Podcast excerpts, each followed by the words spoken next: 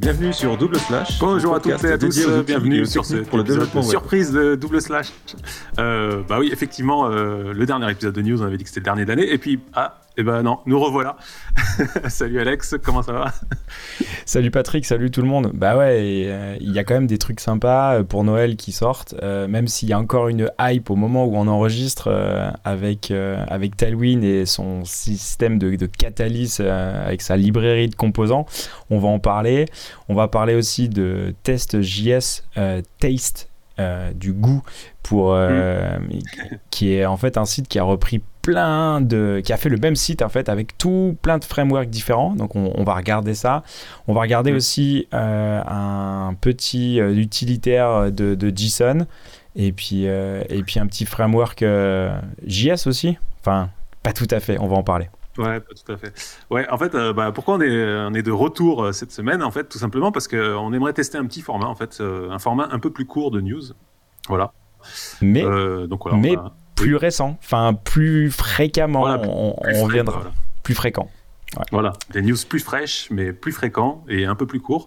Donc on ne sait pas si ça va vous plaire, tout ça, donc c'est un test. Donc du coup, bah, on verra, suivant vos retours. Évidemment, les retours, c'est un petit pouce, un petit commentaire, euh, et c'est toujours sympa de, de, voir si vous êtes plutôt euh, adepte de ces formats courts. Euh, on verra, en tout cas. On attaque, Patrick? Yes, carrément. 19 décembre, sortie de Tailwind numéro 3.4. alors, il n'y a pas de révolution majeure, si ce n'est quand même euh, une intégration de euh, toutes euh, les nouvelles propriétés CSS qui sont devenues natives, on va dire, sur les six derniers mois. ça a pas mal bougé. On a, je pense, quand même couvert assez toute l'actualité sur le CSS. Et là, maintenant, en fait, avec cette version, tout est intégré directement dans Tailwind. Ouais, ouais, bah, moi je pense que c'est quand même une version majeure. Hein. Bah, alors, ça, ça, du coup, news super fraîche, c'était hier. Donc, Non, c'est vraiment, pour moi, c'est vraiment une version majeure parce que ça intègre énormément de, fonctions natives euh, qui sont intégrées dans, euh, dans le CSS et donc ils ont tout intégré comme ça dans, dans Tailwind. Euh, le as, le text wrap balance, enfin il y a plein de choses comme ça, subgrid, donc plein de choses. à noter, tiens, news, news encore plus fraîche que j'ai vu tout à l'heure, il y a même pas une heure, un tweet comme quoi Firefox enfin, ça y est, intègre le as. C'était le dernier browser qui avait pas encore intégré. Donc officiellement, on a tous les browsers qui prennent en charge AS.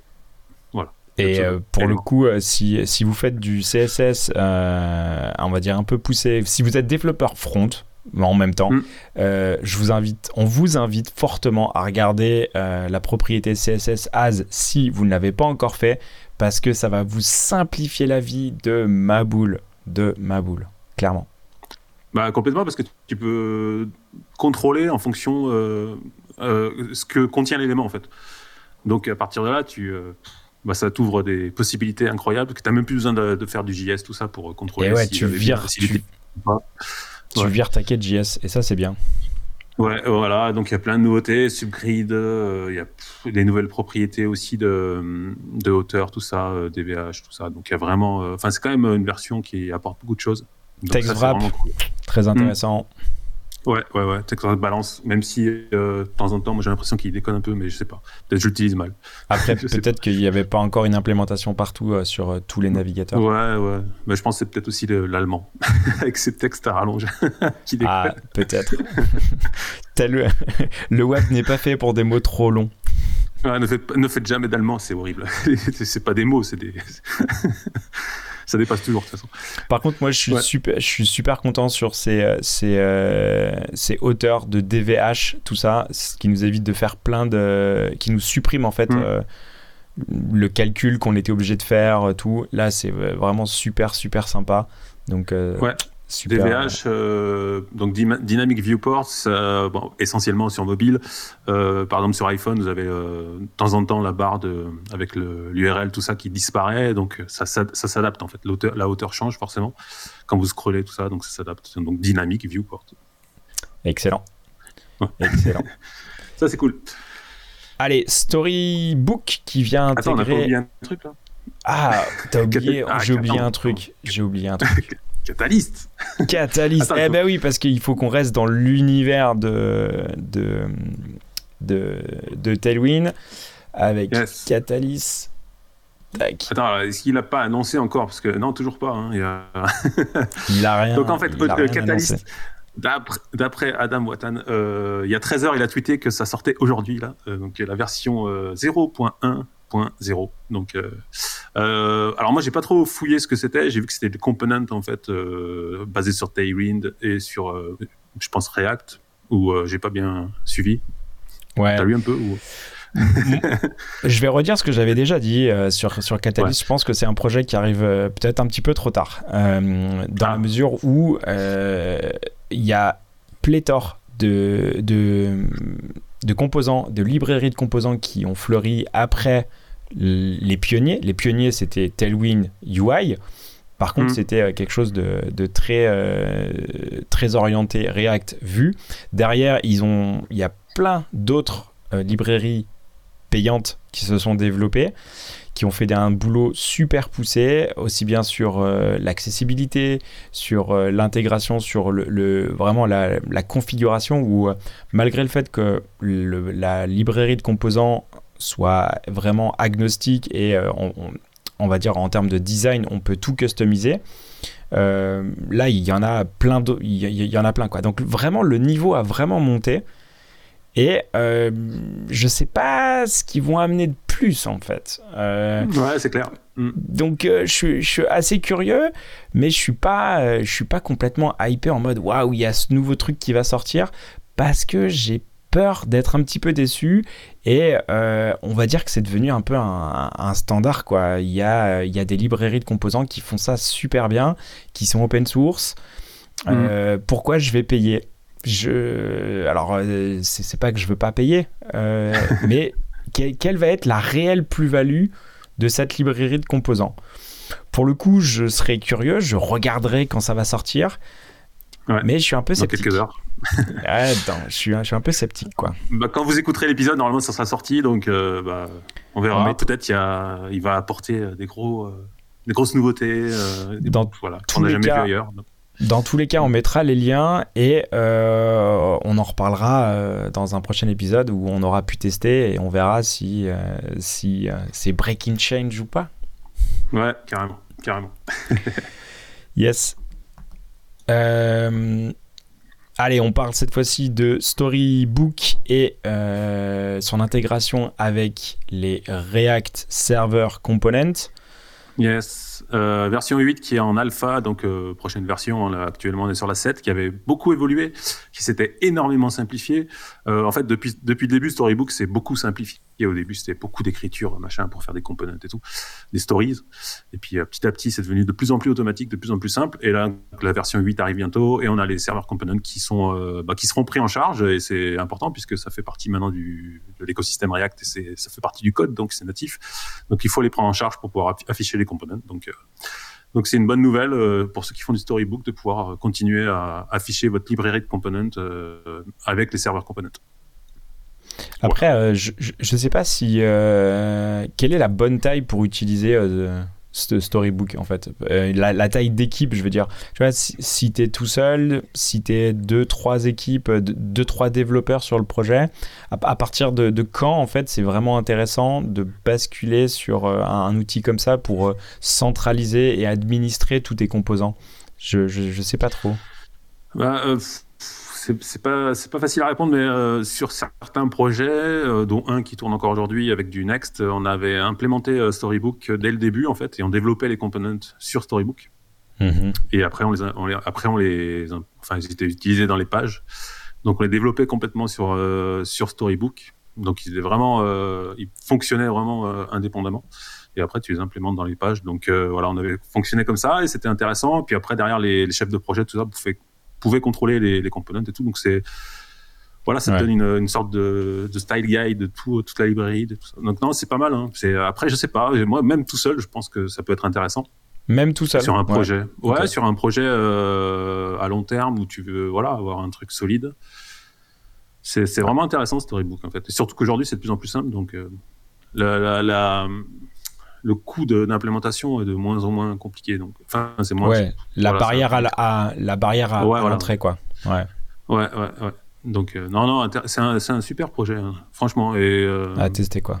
Y y a, ouais, et puis, ouais, ouais, à tester. Mais c'est Storybook, c'est cool, franchement. Storybook, c'est cool. Et donc, quand on, comme on parle de serveur component, euh, j'ai eu passer, ce tweet de Sébastien Lorber qui me faisait bien marrer en fait. Voilà. c'est euh, alors pour ceux qui n'ont pas que le son, bah, évidemment vous pouvez pas voir, mais en fait c'est euh, quelqu'un qui tient un chat et à la place de la tête du chat c'est euh, React, Server Component et la personne est toute griffée de partout en fait. oh my god, so cute en fait le, les serveurs components. Donc voilà. Les personnes sont complètement fans des serveurs components alors qu'en fait c'est un calvaire. C'est ça, quoi. Bah, en fait, c'est cool, mais ça coupe, quoi. Ça, ça, pique un peu. ouais, ça pique un peu, ouais. Après, je pense que c'est vraiment euh, le passer du paradigme de l'un à l'autre, quoi, en fait. C'est là où c'est compliqué. Euh, c'est peut-être. Euh, ouais, ouais, ça. Ça, demande une nouvelle manière de penser. Et je pense que c'est ça le, plus dur, en fait. C'est psychologique. Hmm. Le modèle mental, en fait. Et en parlant de, changement de prisme de mental, en fait, euh, il y a un projet qui est plutôt intéressant. Il y a quelqu'un qui s'est infligé de coder le même site avec tous les frameworks modernes. Next, Angular, Nuxt, Astro, Solid, Svelte, NN, Squeak. Euh, c'est un projet titanesque ce, truc-là, en fait. Bah, euh, c'est, j'ai sorti le tweet d'Adi Osmani, donc je pense que c'est l'équipe Google qui a sorti ça. Excellent. Et euh, enfin, je suppose, hein, je sais pas si il y a les crédits à un endroit. Et donc ouais, c'est euh, donc ils ont fait un, un, truc euh, avec un système, une app movie quoi, où tu as les, les, films et tu as les acteurs, tout ça. Enfin, tu as quelques quand même relations au niveau des, des pages, tout ça. Et donc c'est fait dans différentes technos, enfin toutes les technos qu'on utilise aujourd'hui, les différents frameworks et voilà. Et tu as le code source, donc pour voir comment ça a été fait. donc c'est vraiment pas mal quoi. Excellent. Donc tu peux tester, euh, tu, tu, peux tu peux tester tous les frameworks et euh, ce, qui est, ouais, ce qui est top, c'est que tu peux vraiment voir la, la différence avec le même résultat, comment ça a été euh, implémenté dans, dans, chaque framework. Quoi. Après, ils ont, elles ont, les apps sont un petit peu différentes en fonction des frameworks. c'est aussi le, le, fait du fonctionnement aussi des frameworks qui, qui sont différents. ils ont des aspects un petit peu différents certaines, mais dans l'ensemble, c'est vraiment à peu près le même principe en tout cas les mêmes data. Et euh, c'est surtout d'avoir les deux, quoi. Le, le, le, démo et puis la source, surtout de, pour vraiment avoir une image, euh, enfin une idée de comment ça a été construit. Et, euh, et voilà, donc il y a vraiment les principaux frameworks. Et du coup, euh, je suis tombé sur, enfin, comme tu peux le voir aussi, c'est qu'il y a un framework que je suis tombé dessus, de, j'ai dit Enhance, et je me suis dit, mais c'est quoi ce truc? Je connais pas, avec le, petit bonhomme là. Et, c'est quoi Enhance? bah, voilà bah, a priori, c'est un framework qui est euh, basé sur euh, tout ce qui est natif un petit peu euh, du HTML web, du, du, web quoi. Donc HTML, web component, tout ça. c'est HTML, HTML first là, comme ils le disent sur la sur la page. Il n'y a pas forcément de JS intégré dans les pages. Enfin voilà, c'est après j'ai pas creusé encore. Mais euh, voilà, euh, acteur euh, que je connaissais pas personnellement et Excellent. qui m'a l'air pas mal. Et surtout, moi, je suis totalement fan du site. Ouais. des petits bonhommes là, je sais pas si c'est un mouton avec des ailes ou. c'est quand même très très Hello Kitty World, je trouve. C'est violet avec des petits nuages, des petits bonhommes, des ouais, des ah, petits moutons volants. après, c'est c'est assez récent, je pense, et ouais eux, ils, vendent euh, dans, la, dans, dans, la tendance pas de JavaScript, que du HTML, du SSR. Et surtout, euh, enfin, ce qui est marqué à un endroit, c'est qu'en en fait, ils disent que, que ton projet va durer dans le temps, puisque c'est tout ce qui est natif. En fait, il y a pas de, voilà, c'est des web components, tout ça, donc c'est des, hmm. éléments qui sont euh, bah, directement dans le navigateur. Donc, pour eux, c'est voilà, c'est à durée de vie ad vitam quoi. Tu vois, seamlessly, euh, il marque juste un petit peu plus haut là, upgrade euh, to interactive. Ouais, enfin voilà, c'est euh, ça a l'air, je sais pas, faudrait tester, mais ça m'a vraiment intrigué ce, framework très peu connu. voilà. Non, complètement. Bah ouais, même, même, pas du tout connu, mais par contre, ils ont fait un super site, super glamour, super propre, tout et tu construis, tu construis tout en, en, HTML on gardera de toute façon, on gardera un œil dessus pour voir. Bah, on va euh, tester. Moi, j'essaierai de prendre le temps pour tester un petit peu, pour avoir une idée de, voilà, du concept. Quoi. Yes. Ça peut être intéressant. Mm. Par contre, euh, moi, j'ai pas du tout compris à quoi ça servait SSHX. J'avoue, j'ai pas compris l'intérêt. Moi non plus. Alors j'ai pas trop compris le concept parce que c'est une c'est un terminal euh, avec euh, collaboratif où tu peux avoir donc multi euh, ils disent multiplayer donc multi utilisateur avec le fameux curseur avec les noms tout ça. Donc moi le le seul cas où je peux imaginer c'est quand tu fais des enfin t'es prof en ligne ou un truc comme ça tu fais des tutos voilà tu tu vas montrer des choses dans un terminal et tu as des gens qui vont suivre en même temps tout ça mais après je vois pas trop à quoi ça peut servir. Ouais, un, un, terminal euh, multiplayer. Enfin, ouais, euh, mm. je, je vois pas, j'ai pas. Bon, après, c'est joli, c'est bien, c'est ok, c'est cool. Je pense que technologiquement, ça doit être super intéressant. Évidemment, mm. c'est fait en Rust. Ah, bah oui. euh, ok, mais j'ai du mal à voir l'usage, même si technologiquement ça doit être super cool et ça c'est indéniable. Mais je, ouais si, si quelqu'un trouve un usage hyper intéressant, euh, faites-le nous savoir parce que là, on a, bah, use it for, attends, qui marque teaching, tu vois, debugging or uh, cloud access. Ouais. Ok. Je sais pas. Après, ouais, pour, pour l'enseignement, ça peut être pas mal. Pour l'enseignement. Ouais, pour l'enseignement, je pense que c'est euh, souvent, souvent le, le terminal, c'est pas quelque chose qui est facile à, à, appréhender, donc ça peut être pas mal d'être accompagné. Euh, voilà, des termes, mais euh, tout ça pour dire quand même que euh, bon, celui-là il est cool. Après, il y a Warp aussi hein, qu'on utilise. Je pense que tu l'utilises aussi, toi. Enfin, voilà, aujourd'hui, il y a pas mal de choix au niveau de, tout ce qui est terminal. On n'a plus uniquement le fameux iTerm ou des trucs comme ça, ou la console par défaut de, Mac, pour ceux qui utilisent des Mac. Donc, ouais, c'est cool d'avoir plein de, de trucs innovants comme ça au niveau du terminal. Ouais, les, vraiment le, terminal, c'est vrai, ça a vachement évolué. Il y a beaucoup de choses sur l'autocomplétion, sur des, euh, sur des stratégies, sur des snippets que tu peux garder, des scripts que tu lances, tout. C'est mm. vachement, plus, euh, vachement plus intéressant. Yes.